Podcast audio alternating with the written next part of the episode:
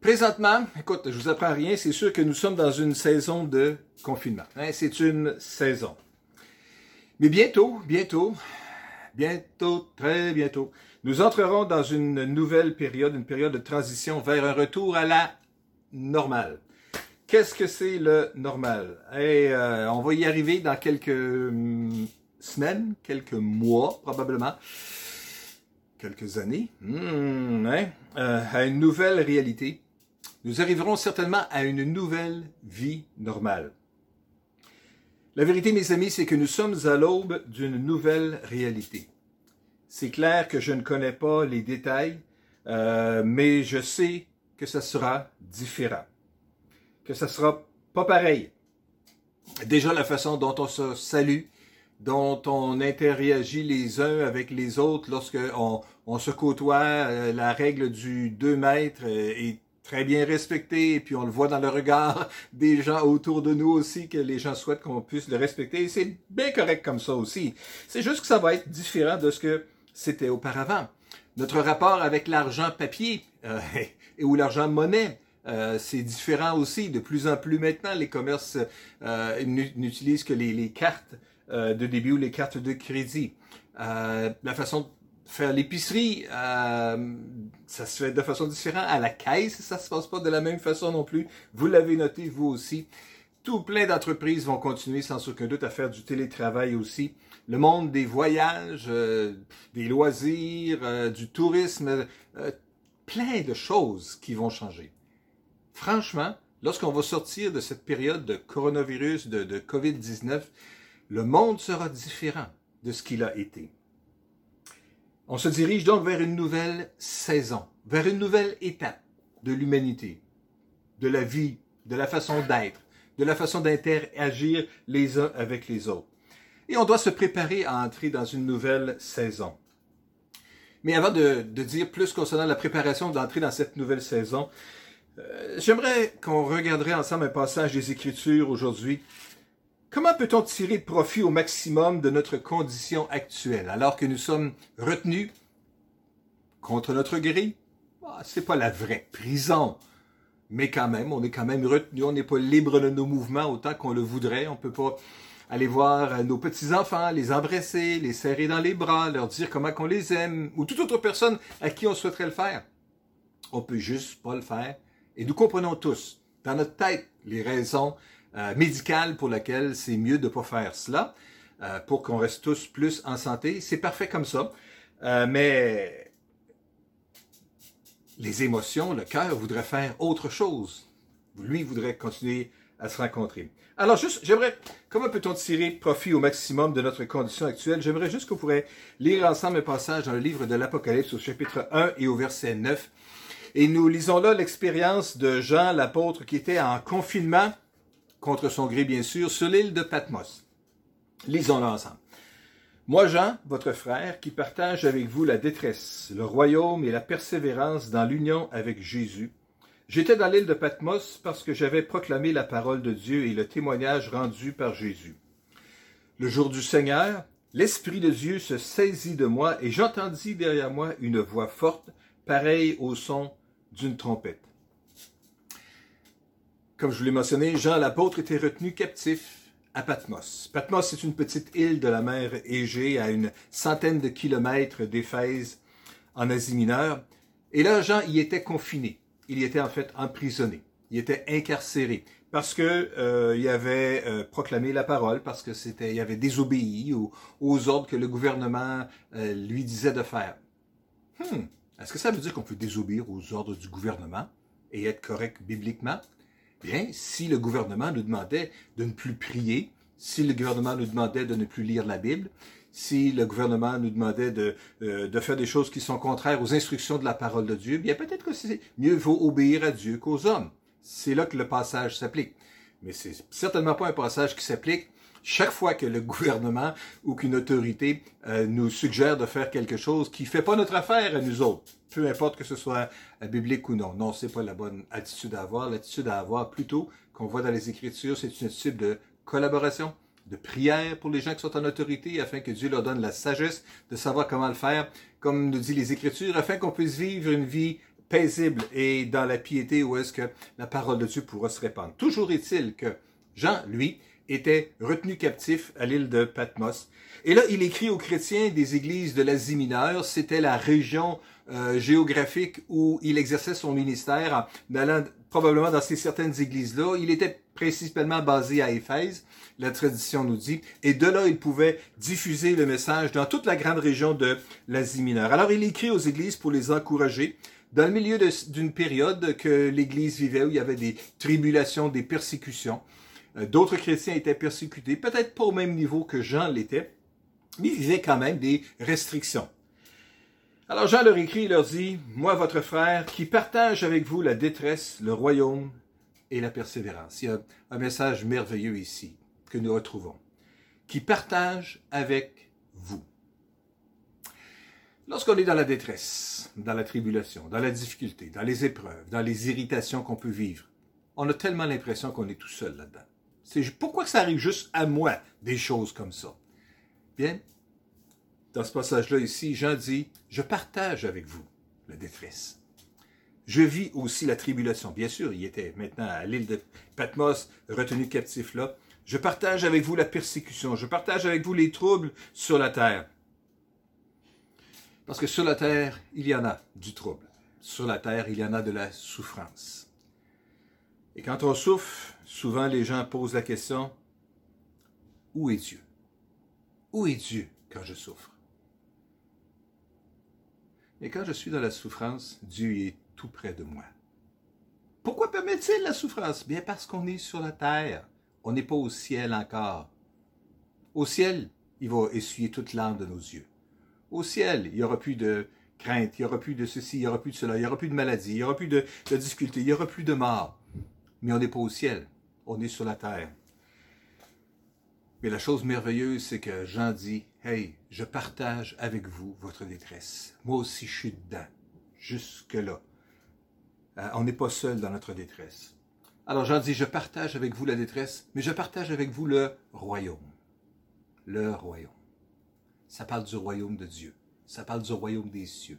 Ça parle d'un autre royaume, un autre monde, un monde puissant, un monde éternel, un monde dont Jean est le citoyen, un monde dans lequel nous devenons un citoyen lorsque nous expérimentons la nouvelle naissance, lorsqu'on se tourne vers Jésus, lorsqu'on on vit cette expérience de, transformation, de nouvelle naissance, de pardon des péchés, soudainement nos yeux s'ouvrent à l'intérieur, puis on dit, waouh, c'est si réel que ça, le monde éternel, la puissance de Dieu, la réalité de Jésus qui est prêt à pardonner.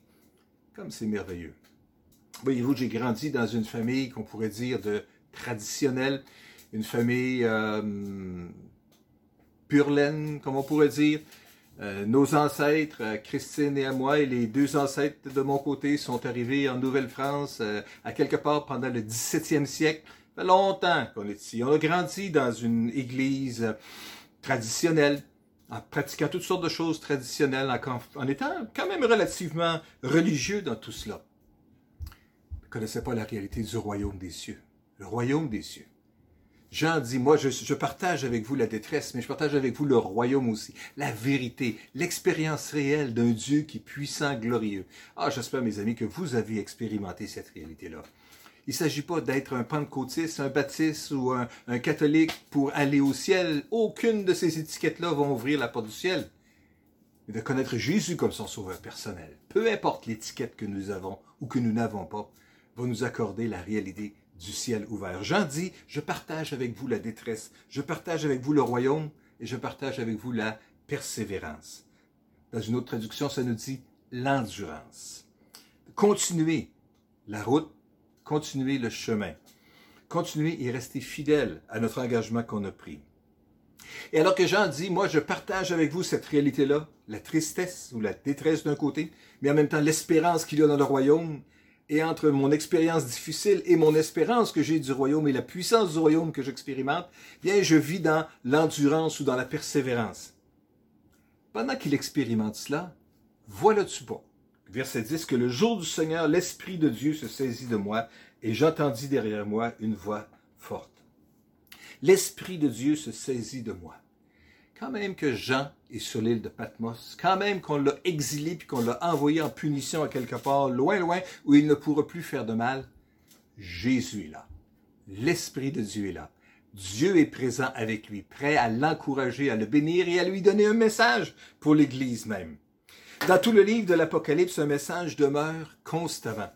Que Jésus est là malgré les tribulations, les persécutions, la méchanceté des hommes contre l'Église ou contre le peuple de Dieu. Le message est là aussi que le royaume de Dieu est puissant et qu'il est éternel. Et que nous sommes invités comme des disciples de Jésus à persévérer, à faire preuve de persévérance. Alors il dit donc, j'entendis derrière moi une voix forte. Une voix forte. L'Esprit qui l'a saisi lui fait entendre une voix forte. Qu'est-ce que l'Esprit a à dire?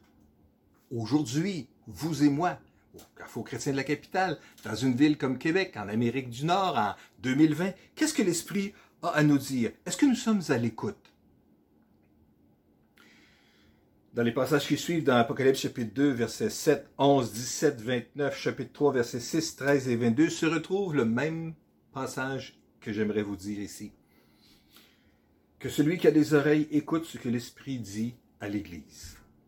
Que celui qui a des oreilles écoute. Que Dieu nous donne d'être capable d'écouter lorsque l'Esprit veut nous parler. Mais la question se pose encore une fois, qu'est-ce que l'Esprit dit à l'Église? Que disait-il aux sept églises de l'Asie mineure? Qu'a-t-il à dire à nous aujourd'hui au Carrefour chrétien de la capitale? Il dit deux choses, l'Esprit. Tout d'abord, il dit, je sais quelle est ta condition. À chacune des églises, euh, Jésus s'adresse et dit, je connais la situation que tu vis, je sais que tu es faible, je sais que tu penses que tu es fort, je sais que tu penses que tu es riche et que tu es pauvre, je sais ceci, je sais cela, je sais que tu penses que tu es puissant, mais que dans le fond, tu es profondément faible. Jésus connaît, Jésus sait quelle est la véritable condition. Jésus est là. Et non seulement il connaît la situation, mais il a la prescription adaptée à chacune des églises. D'abord, chacune des églises vivait des expériences différentes, était à des endroits différents. Jésus savait ça. Il savait quelle était la réalité de l'église de Thyatire, de Smyrne, de Laodicée, etc., etc. Et il avait une prescription adaptée à chacune de ces églises-là. L'encouragement, mes amis, qu'il y a là-dedans, c'est que Jésus sait et que Jésus est là. Ça nous rappelle un passage dans le psaume 139 quand David dit, Éternel, tu me sondes et tu me connais. Tu sais quand je suis assis, tu sais quand je me lève, tu sais quand je pense, tu sais quand je marche. J'ai pas le temps de, parler que déjà tes, mes pensées, Seigneur, tu connais déjà qu'est-ce que je suis en train de penser. Tu sais quand je me couche, etc. Seigneur, tu sais, tu connais tout. Quel encouragement c'est de savoir, mes amis, alors qu'on est dans la détresse ou dans le confinement et qu'on s'apprête à entrer dans une nouvelle saison, de savoir que, un, Dieu est là, que Jésus est là et que Jésus connaît la situation réelle, particulière que nous vivons. Deuxième chose que l'Esprit dit également aussi aux églises à l'époque et dit aussi, dans le chapitre 4 de l'Apocalypse, verset 1, nous lisons après cela, après les différentes lettres aux sept églises. Après cela, je vis une porte ouverte dans le ciel et la voix que j'avais entendue me parler au début et qui résonnait comme une trompette me dit, monte ici et je te montrerai ce qui doit arriver après cela. La deuxième chose que l'Esprit dit, c'est que l'Esprit parle d'avenir. La condition actuelle ne durera pas toujours. Il y a de l'espoir. Il y aura un avenir. Il y aura un quelque chose d'autre. Jésus sait, lui, comment tout ça va évoluer. Jésus sait comment ça va devenir. Après cela, je te montrerai ce qui doit arriver après cela. Il y a un avenir. Il y aura un après COVID-19. Nous ne savons pas tous les détails de ce que ça sera. On peut en avoir une idée. Mais ce que nous savons, c'est qu'il y aura un avenir après cela. Il y aura un avenir, il y aura un après cela, il y aura une nouvelle saison, il y aura quelque chose de différent. Et Dieu sait exactement ce que ça sera. Dans la psaume 139, encore une fois, David dit, Dans ton registre se trouvaient déjà inscrits tous les jours que tu m'avais destinés, alors qu'aucun d'eux n'existait encore. Dieu connaît les détails et les jours et le nombre de jours et la qualité des jours, quels seront ces jours-là lorsque nous entrerons là-dedans. Bientôt, nous entrerons dans une nouvelle saison, une période de transition vers une nouvelle réalité. Ce sera différent, mais on doit s'y préparer. Et quand on pense à s'y préparer pour entrer dans une nouvelle saison, euh, mes pensées, mon cœur se tourne tout de suite dans le livre de Josué, qui est le livre d'une transition justement de l'entrée dans une nouvelle période pour le peuple de Dieu. Et nous lisons dans le chapitre 1 et au verset 9, Dieu dit à Josué, Prends courage et tiens bon. Ne crains rien. Et ne te laisse pas effrayer, car moi, l'Éternel ton Dieu, je serai avec toi pour tout ce que tu entreprendras. Prends courage et tiens bon, parce que peut-être que dans l'avenir, il pourrait y avoir des choses qui nécessiteraient du courage. Peut-être qu'on pourrait avoir peur. Dieu dit, ne te laisse pas effrayer. Pourquoi? Parce que moi, l'Éternel ton Dieu, je serai avec toi. Mes amis, quel que soit l'avenir après la COVID-19, quel que soit l'avenir de l'Église après la COVID-19, quelle que soit la façon dont on se réunira, les choses qu'on fera de façon différente, c'est sûr que ça va être différent. C'est sûr que ça sera plus comme c'était avant. Une chose est certaine, c'est que Dieu nous promet qu'il sera là, qu'il sera avec nous. Amen. Quelle bénédiction c'est de savoir cela. Et pour qu'on puisse être capable de bien s'y préparer, pour être capable de rentrer avec courage dans cette nouvelle époque, cette nouvelle saison que Dieu veut nous conduire, c'est important qu'on fasse ce que ça dit de faire dans le verset précédent, dans Josué chapitre 1, verset 8. Aie soin de répéter sans cesse les paroles de ce livre de la loi?